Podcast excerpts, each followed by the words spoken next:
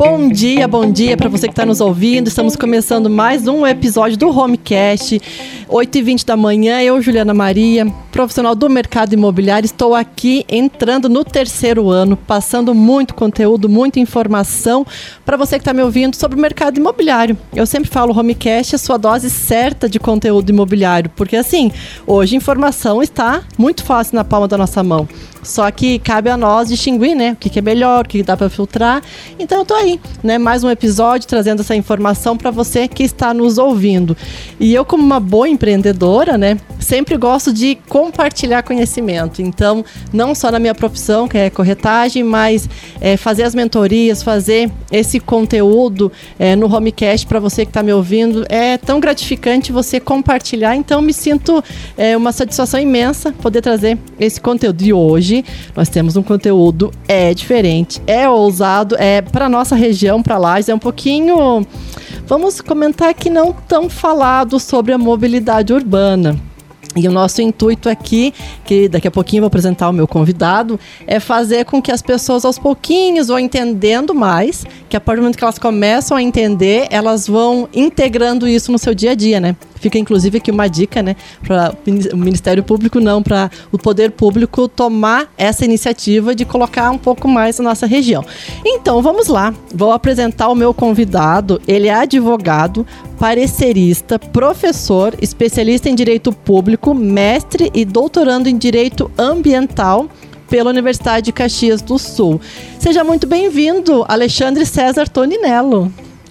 Então, eu inicialmente queria agradecer a oportunidade, a Juliana, a, ao Ricardo Córdoba, a todos os ouvintes aí da Rádio RC7 89.9 Lages. Dizer que é uma satisfação, eu diria uma honra, né, estar aqui nessa manhã de quinta-feira.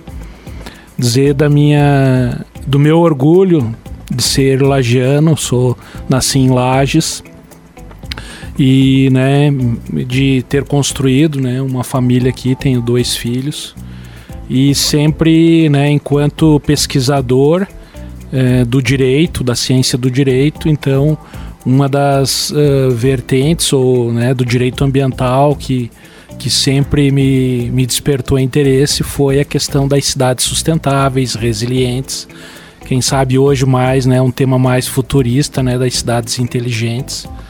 E além disso, né, é, é, há uma multidisciplinariedade, né, na ciência do direito, nessa questão das cidades é, e na questão urbana ou mobilidade urbana, que não é só do poder público, né? Essa responsabilidade deve ser compartilhada também com, com as empresas, né, com a sociedade civil, com as universidades, enfim, né, é, para criar cidades sustentáveis, né, como o próprio Estatuto da Cidade nos traz, nós temos que uh, haver uma comunicação, um diálogo mútuo, né, uh, ou seja, a participação popular, a participação comunitária, a participação das pessoas, ela, né, para você derrubar os muros das cidades, né? Exato. E você pensar então num, né, numa cidade futurista, né, que que pensa, né, não só na, na dignidade humana, no bem-estar das pessoas, mas pensando também na questão futura, né? Quando pensamos em planejar uma rodovia, uma escola, um hospital, né? Questão de acessibilidade. Não só isso, nós devemos pensar não só no presente, né? Mas pensando já nas futuras gerações, né? Inclusive, eu até trouxe um dado. Então, seja, para você que está nos ouvindo, já viu que a gente vai falar sobre construindo cidades sustentáveis e inteligentes, né? Esse é um tema interessante. É por isso que eu até comentei no início ali na introdução que é, acredito sim que a mobilidade urbana tem que prestar um pouquinho mais de atenção. Lógico, ela já está fazendo, mas de repente considerar um pouquinho mais essa, essa tese e colocar em prática, né? Colocar em prática isso. Como você falou, Alexandre, um dado interessante que eu trouxe, ó, de acordo com o relatório Perspectivas de, da Urbanização Mundial, né, divulgado pela ONU, inclusive, atualmente 55% da população mundial vivem em áreas urbanas. E a perspectiva é de um aumento de, de até 70% em 2000, até 2050, né? Então, consideramos o seguinte: fazer essas cidades é, mais sustentáveis, mais inteligentes, mais planejadas é o que vai fazer o diferencial. Mas, para quem está nos ouvindo, vamos começar pelo básico, né? Eu, como eu gosto sempre de orientar, o que seria hoje considerada uma cidade sustentável inteligente. Vamos, é, vamos, vamos pegar dessa premissa básica, né? Como que a gente pode é, mostrar para as pessoas que estão nos ouvindo de que forma que as cidades podem se, ser planejadas, como que funciona uma cidade sustentável, é, de que vamos, vamos colocar as características de uma cidade sustentável. Então, uh, existem diversos índices, né, ou pesquisas, né, relacionadas aos principais índices para que uma cidade seja considerada sustentável ou até mesmo resiliente ou inteligente. Então, hoje o que se utiliza mais como dados, né, é o índice de desenvolvimento sustentável das cidades, né. É, nesse, nesse índice, ele traz as questões em relação principalmente à relação de per capita, né, o PIB, e também traz dados concretos em relação a, ao valor, né, em relação ao valor do salário mínimo agregado, né? Qual que é a renda mínima, qual que é a renda mínima nessa cidade, nessa, nessa região, né? Porque muitas vezes temos que pensar não em uma cidade, mas sim numa região Como metropolitana, um todo, né? né? Como um todo. E, além disso, esses índices, eles além de olhar a questão econômica, o número de pessoas com carteira assinada, né, formalidade, ainda buscam dados como sistemas de saúde, como que é o tratamento, como que é o cuidado, como que é a prevenção em relação, né, aos, quantidade de número de postos de saúde, de hospitais, de pessoas que trabalham na questão, né, da saúde pública. Também estaria ligado, né, é, para ver como é tão complexo, né, isso, a questão do saneamento básico, né, se a gente for ver os, os índices nas cidades, né, em relação ao saneamento básico, isso não só em relação ao tratamento de esgoto, a reutilização da água, a questão de consumo, mas entraria aí também a questão de resíduos sólidos, né? Como que é feito esse tratamento na cidade, né? Se há feito uma coleta seletiva, se há um aterro sanitário, principalmente nas questões tóxicas, né? Os resíduos sólidos das grandes indústrias, da, da é, os resíduos sólidos da, é, da, dos hospitais, né? É, ou de outras situações que são consideradas, né, que há uma gravidade maior em relação à poluição, né, das cidades. Poderia trabalhar aqui também como um índice que, que é muito preocupante, tendo em vista a Agenda 2030, que eles trazem né, essa questão do pacto da ONU né, pelos Objetivos do Desenvolvimento Sustentável, que seriam 17 objetivos. E dentre deles tem a questão dos domicílios, né, das residências, né? Então, com o êxodo rural acaba aqui criando, né, uma mobilidade, né, um, um crescimento humano nas cidades. Isso ocorreu já não é de agora, já vem, né, da década de 70. Então é uma preocupação não só no Brasil, mas a nível internacional. É, com o crescimento das favelas, né, ou pessoas que moram na periferia e que estariam quase que a, a fora da lei, né? Não estariam dentro da lei, dentro dos seus direitos sociais, né? Que são assegurados na Constituição Federal, como é o lazer, a qualidade de vida, o emprego, a saúde. Uh, e a moradia está aí, né? Moradia. Então, a moradia é um direito de todos, né? Então, como né, seria um dos índices né, de como que vem sendo implantado essa questão em relação às minorias, né, aos desassistidos. E um outro índice seria também em relação ao deslocamento para o trabalho, né? Como que é essa qualidade de, né, qual o tempo, né, de deslocamento, duas, três horas, quatro horas, né, tem cidades como São Paulo, Rio de Janeiro, Belo Horizonte, Porto Alegre, né, grandes centros que as pessoas necessitam não só de um transporte, né, acaba que trocando. Então, quando falamos em cidades inteligentes, cidades sustentáveis, há uma preocupação em relação a essa mobilidade urbana, né? Com, com metrô, com trem, com, com ônibus, né? Então, há um investimento muito maior na questão do transporte coletivo. Né? Então, isso tem que ser planejado, né? Isso né? Até em relação às avenidas, né? Questão de monitoramento, né? Isso vem da tecnologia, né?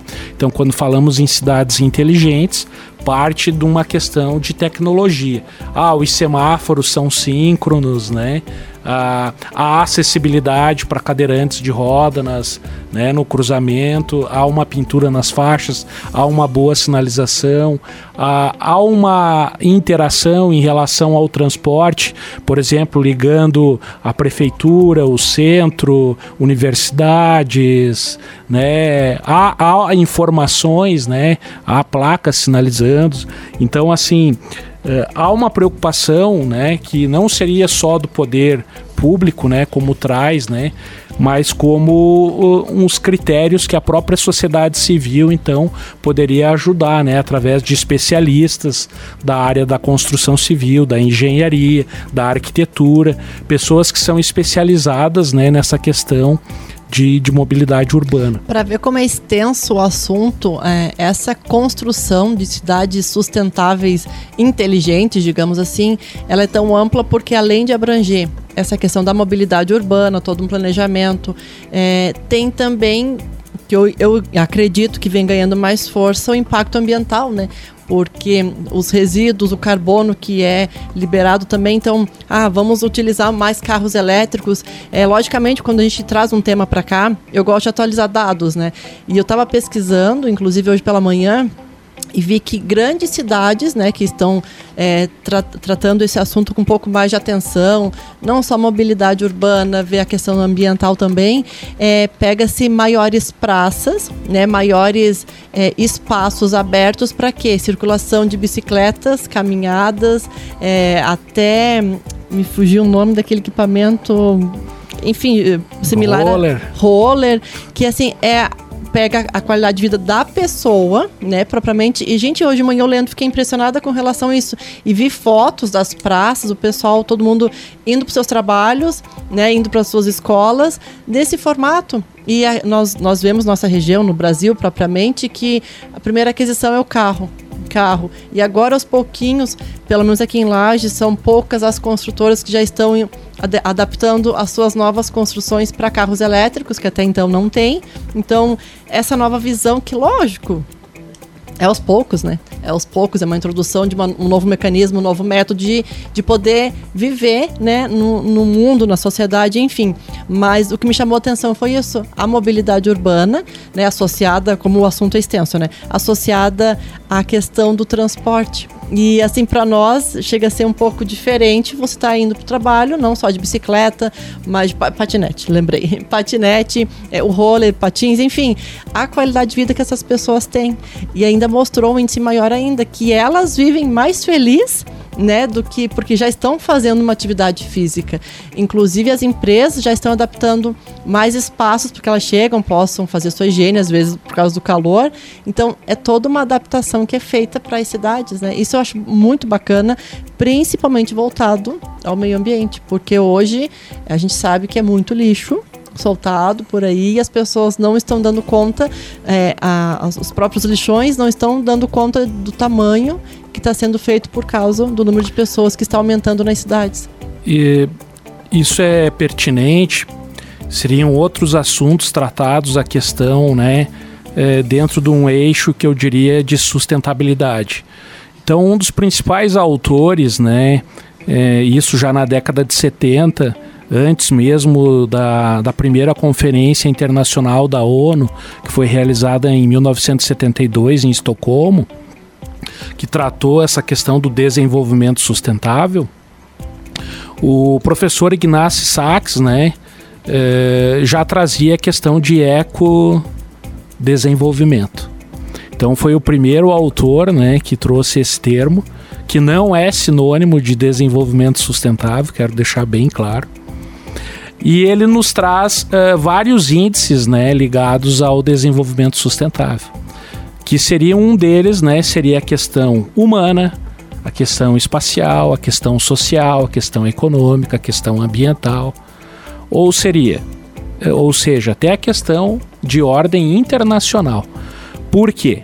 Porque muitas vezes um, um um dano ambiental, um desastre ambiental que ocorre num país, ele pode afetar totalmente um, vários outros países, né? Então, essa questão das mudanças climáticas é muito séria hoje. Então, isso, uh, olhando para 2023, dentro da Agenda 2030, isso já vem sendo sedimentado antes mesmo da Conferência de Estocolmo, né?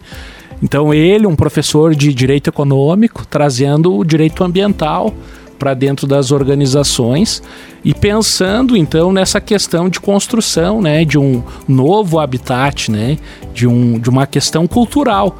Então, um dos temas chaves da sustentabilidade é a questão cultural. Como eu mudar paradigmas em sociedade? E aí entraria uma questão cultural em relação ao hiperconsumo. Será que eu tenho que trocar todos os anos de carro? Será que na minha casa é necessário eu ter dois, três veículos? né? Ou celulares, ou, né? Então, para quem trabalha com resíduo sólido, né? É, percebe muito isso. Pessoas que às vezes jogam as suas roupas, né? Porque tem uma quantidade tão grande que às vezes nem doa para o vizinho, para alguém, ou isso vai parar no lixão. Então, né?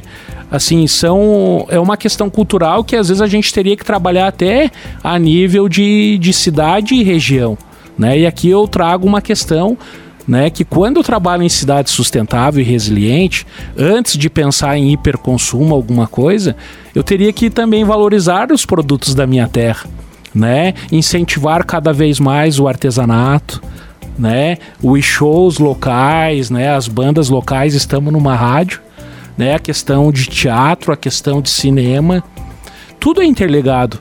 Então eu tenho que dar dignidade de vida para as pessoas, não é só o trabalho, não é só a mobilidade. E isso eu vi muito. Agora, né, vou abrir um pouco aqui. Eu tive recentemente na Itália, na Espanha e na França. E me percebi muito com isso, né? Das grandes praças, vários jardins, as pessoas de final de semana sentadas, deitadas, de bicicleta, de cachorro, a pé, de patins, de, né? Ou seja, as cidades são construídas para as pessoas e não para o trânsito. A gente tem que mudar esse paradigma, então é uma questão cultural. Então isso às vezes se levam anos, né? Então, claro, eu aqui digo como lagiano, sou muito feliz aqui, admiro, acho que é uma cidade que, que evoluiu muito, tem muito a evoluir ainda. E, inclusive, tem vários dados importantes né, na cidade em questão da urbanização. Se a gente for olhar dados da saúde, dados de educação, dados de investimentos na saúde, na educação ou até mesmo na área de segurança, acredito que pouquíssimas cidades, não só em Santa Catarina, no Brasil, mas comparado com o mundo, não teriam também. Claro, né? Como que a gente vai comparar com cidades, por exemplo, como Oslo na Noruega, Estocolmo na Suécia, Tóquio no Japão, Copenhague na Dinamarca, Berlim na Alemanha, né? Ou até mesmo como eu estive, né, em Barcelona, estive na França, né, em Paris, uh, são cidades projetadas para o futuro, né? Que há um investimento muito grande em relação ao transporte público coletivo. E Alexandre, só pegando esse teu gancho com relação à sustentabilidade, é, eu fui dar uma pesquisada. Zurique, na Suíça, é considerada a cidade mais sustentável do mundo, pois é referência em reciclagem e reaproveitamento de lixo. Além disso, é, ela se tornou um exemplo de mobilidade urbana, já que 32% do 32% dos deslocamentos são feitos nos transportes públicos e 42% a pé ou em bicicleta. Então, assim, mostra que é todo um condicionamento, é, não só do poder público, mas as pessoas têm que ter uma conscientização. Outro detalhe interessante, agora vou me esqueci de anotar a cidade, mas é em São Paulo, uma região de São Paulo. Eles fizeram todo um é. trabalho é, com relação ao transporte público. E assim, diminuiu com, nossa, eu não, não vou saber os percentuais agora, que eles estavam hum, colocando na reportagem, que assim, pegaram uma campanha publicitária e colocaram em vários meios de comunicação é, lógico, melhoraram o transporte público. Foi como se fosse um projeto piloto que eles colocaram naquela cidade de São Paulo. E colocaram todo mundo para usar o transporte público. Além de todos os benefícios que tinha e tal, mostrou-se um número enorme né, de trânsito. Tu ia mais rápido nos seus compromissos, não só no trabalho, né? Mas às vezes outros compromissos durante o dia. Mostrou-se essa qualidade de vida. Só que assim, foi um, um projeto por trás teve toda uma conscientização das pessoas, porque assim, nós, convenhamos, tem que estar o lugar, desce na garagem, pega o carro, vai em tal lugar, estaciona. Então, para nós já é, é uma zona de conforto, já está ali. E você mudar essa filosofia para pegar um transporte público, até isso virar rotina, depende de muita, muita informação. Alexandre, estamos chegando no final do nosso primeiro bloco, né? Então, nós temos outros assuntos, inclusive, acho interessante a gente falar um pouquinho da construção civil, né? Que a gente pode melhorar um pouquinho. Mas vamos deixar esse assunto para quem estiver nos acompanhando no segundo bloco. Olá, voltamos no segundo bloco de Homecast. É 8h20 da manhã, tô eu aqui, Juliana Maria, trazendo todo o conteúdo do mercado imobiliário, como eu sempre falo. Homecast, sua dose certa de conteúdo imobiliário. E hoje eu tenho a satisfação de falar com Alexandre César Toninello. Ele é advogado e estamos, estamos trazendo um tema bem interessante para nossa região, construindo cidades sustentáveis e inteligentes. Nós até comentamos no primeiro bloco com relação a algumas é, alguns diferenciais que nós temos que ter, algumas características interessantes do que, que é uma cidade sustentável, de que forma que a gente consegue colocar ela em prática, né? Porque não adianta é, todo o poder público, as pessoas incentivando, se a gente, se não parte de nós, essa iniciativa para que isso saia do papel e aconteça. Eu até no finalzinho do segundo do primeiro bloco comentei de uma cidade no, de São Paulo que acabou fazendo todo um remanejo e colocou as pessoas, né, conscientizou as pessoas a, a, estarem utilizando o transporte público e teve um índice muito grande de qualidade de vida, logicamente, porque o que acontece? Aumenta-se, ou melhor, tu tem mais tempo, ao invés de ficar uma, duas horas no trânsito, fica ali nem meia hora, até menos, então pense isso todos os dias, o que, que vai refletir na qualidade de vida. Alexandre, falando um pouquinho sobre isso, eu até comentei que Zurique é, é, a, principal, é a primeira cidade mais sustentável do mundo. E aproveitando isso, tem que falar do nosso Brasil, né? Eu fui pesquisar a primeira cidade que ela é considerada no ranking, Curitiba, no Paraná. É, então. É, Me confirme você que é estudioso nisso. Assim, dentro, né, de vários eixos, né, que a gente colocou aqui dentro do eixo social, econômico, administrativo, questões de governança, né?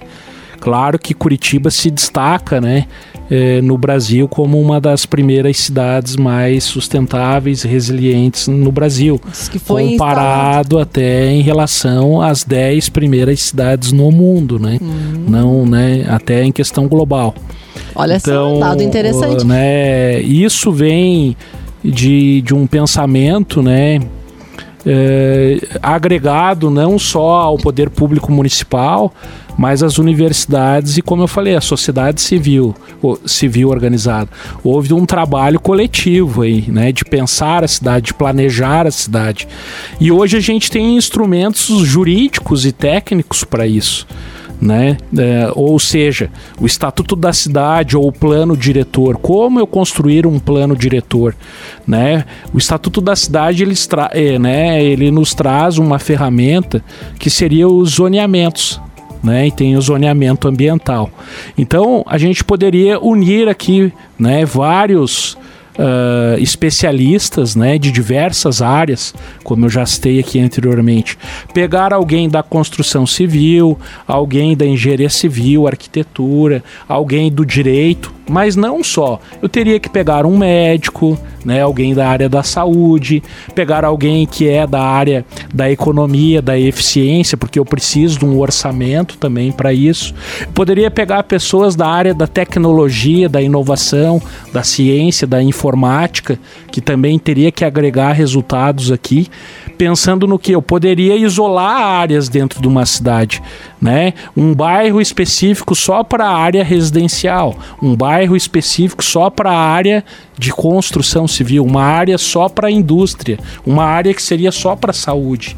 Ou seja, pouquíssimas cidades conseguiram fazer isso, né? É uma conscientização, e, então, né? como todos. que você pegar cidades históricas já, cidades já são, né, já tem uma população acima do normal e você trabalhar aí é mais difícil, né?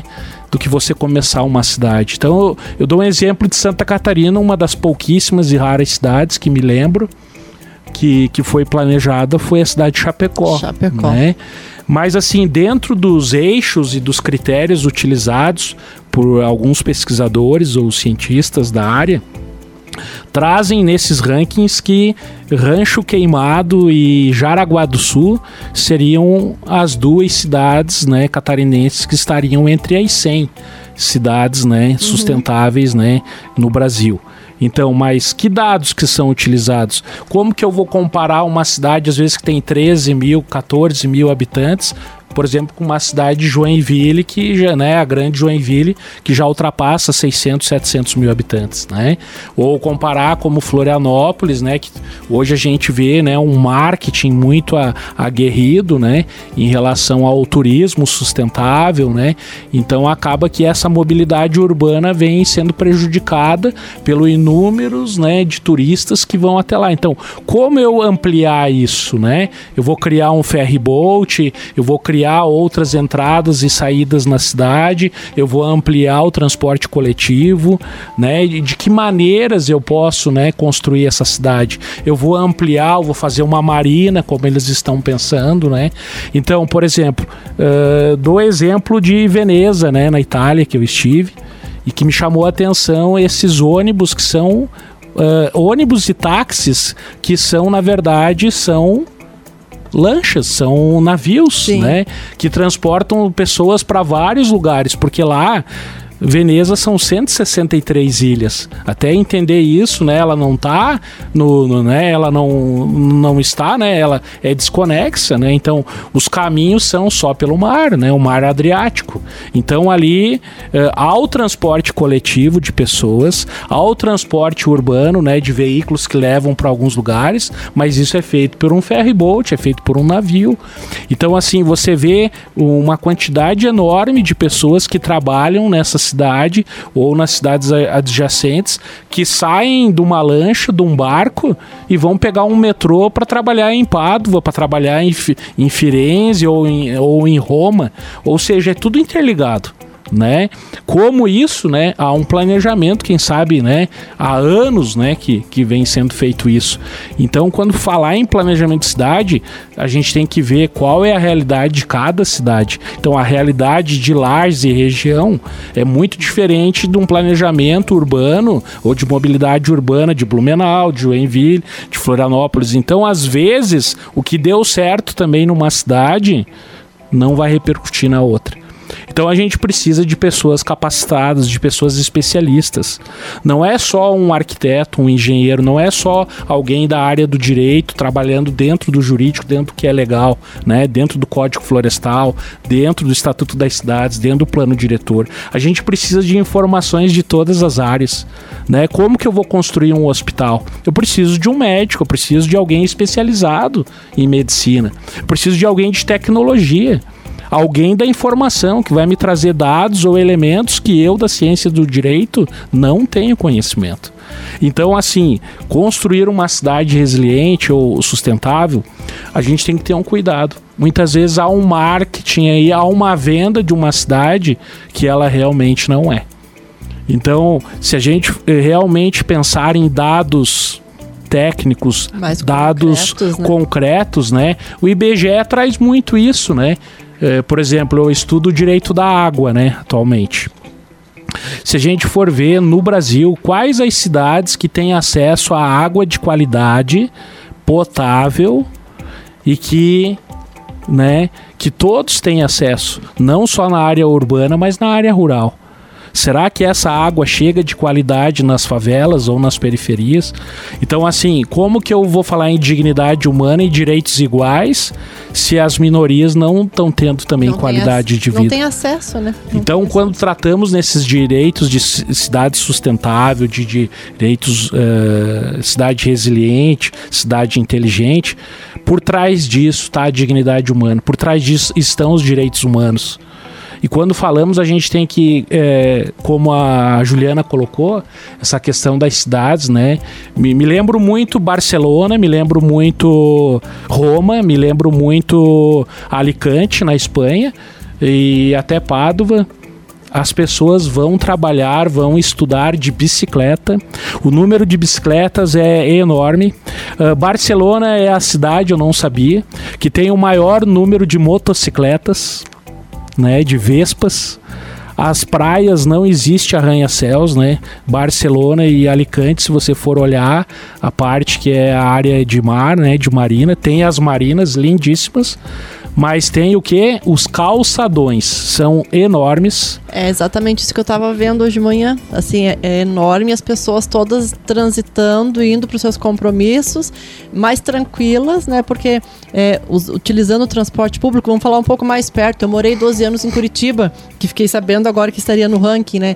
E lá realmente o transporte público funciona de uma forma porque eles têm várias, eles têm várias linhas.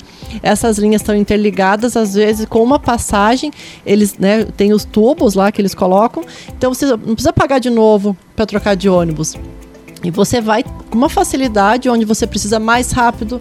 Lógico, ainda tem trânsito em Curitiba. Eu já fazem 12 anos, não, né? 11, 12 anos que eu já vim de lá e estou aqui em Lages. Não sei como é que tá hoje, mas imagine, há 12 anos atrás já tinha todo esse pensamento, a logística que eles têm no transporte público e sem falar nas praças e parques que Curitiba tem.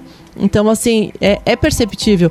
Em 2008, eles já estavam conscientizando as pessoas para sacolas biodegradáveis. Então, já tinha um planejamento lá na Secretaria do Meio Ambiente, uma outra postura, totalmente diferente do que se considerar há 12 anos atrás ainda em muitas cidades não, não ainda está um pouquinho atrasada.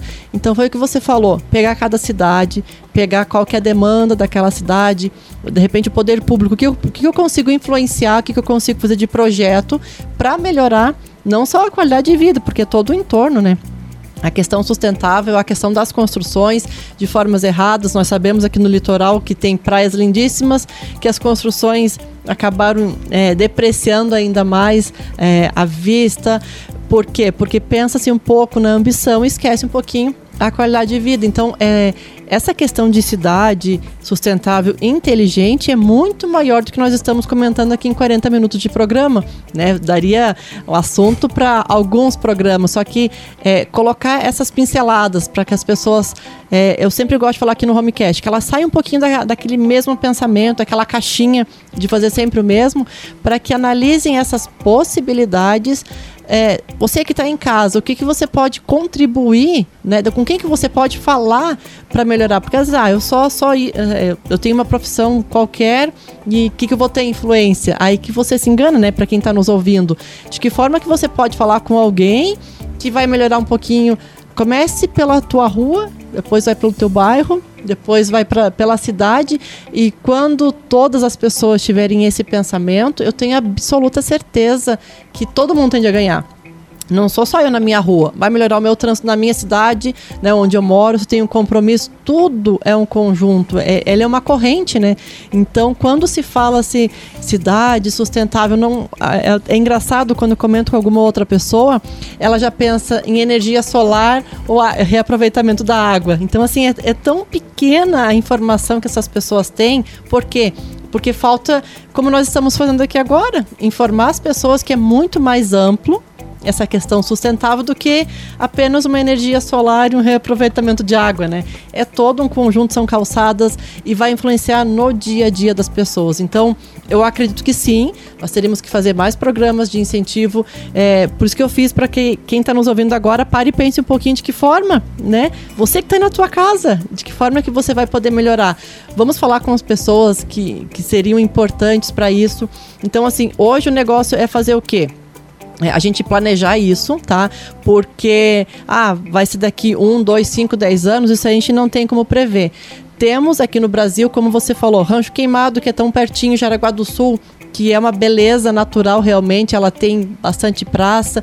Chapecó é um exemplo de uma cidade planejada, as ruas são planejadas, então assim, nós temos cidades próximas, não precisa, como eu citei num dado aqui lá para Zurique, na Suíça, para verificar como que é a cidade lá. Vamos começar aqui no nosso Brasil, né, que tem um potencial enorme, enorme. Falta ação, né? Falta um pouco mais de atitude. Eu, eu assim, compartilho com as tuas ideias, sabe, Juliana? E ressalto aqui que uh, digo para os ouvintes, né? Não estou falando nem para empresas ou para o poder público. A transformação cultural, social, econômica começa dentro da nossa casa, dentro de nós, seres humanos. Então, não pense que se você né, ouvinte que está ouvindo, se você tem uh, assim como diminuir o custo de energia elétrica na sua casa, diminuir o custo, né, o gasto de água, ou até mesmo em relação à a, a questão do resíduo sólido, se você separar o resíduo sólido, né, é, ou seja, é uma questão de consciência não só ambiental, mas humana, porque você já está fazendo o seu dever de casa, né, como ser humano.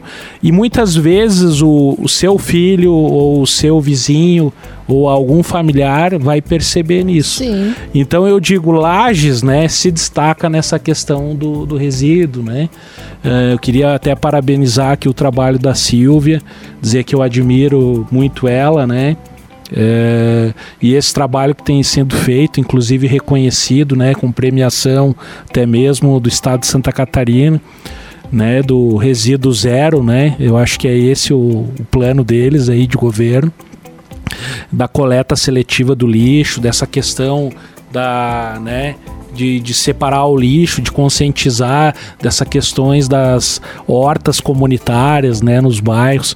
Então, que avance isso, né? Então, isso a gente acaba aqui ganhando.